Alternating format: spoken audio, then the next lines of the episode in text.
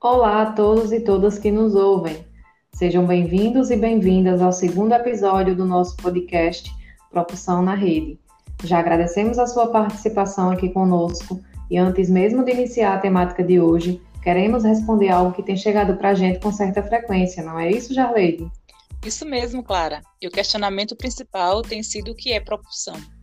Bem, propulsão, como dissemos no episódio anterior, é o novo nome utilizado para o nivelamento. É uma metodologia de recuperação da aprendizagem e para a aprendizagem dos estudantes da rede estadual de ensino, que objetiva corrigir possíveis distorções e defasagens da série etapa anterior, sobretudo nesse contexto de ensino remoto. Para tanto, são realizadas avaliações diagnósticas e de processo, e disponibilizados materiais, orientações e sequências didáticas que norteiam as estratégias e o fazer pedagógico nas escolas da rede.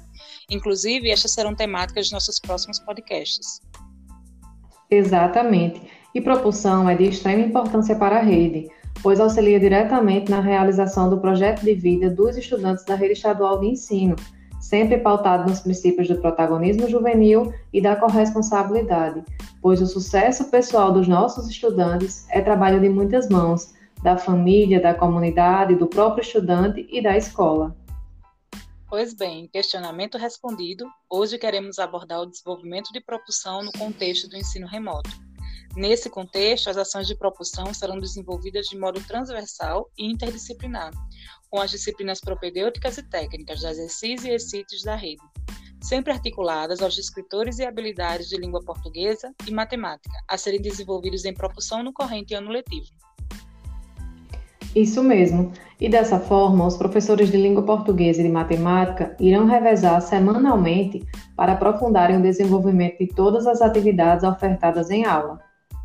Isso, e é importante destacar que o trabalho de propulsão precisa contemplar todos os professores e professoras das variadas disciplinas ofertadas na escola, no desenvolvimento das ações e estratégias de nivelamento, uma vez que as habilidades trabalhadas em propulsão contemplam de forma integrada o projeto de vida dos nossos estudantes.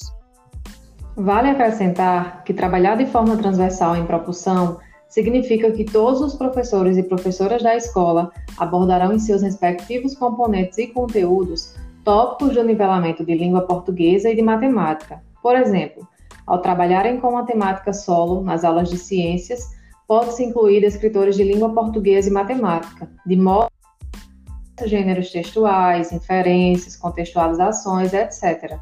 Também há um leque de possibilidades em matemática, podendo incluir áreas, gráficos, tabelas, funções, operações fundamentais, entre outros. Exatamente, né? E para que essa transversalidade e interdisciplinaridade ocorra, o planejamento deve estar solidificado.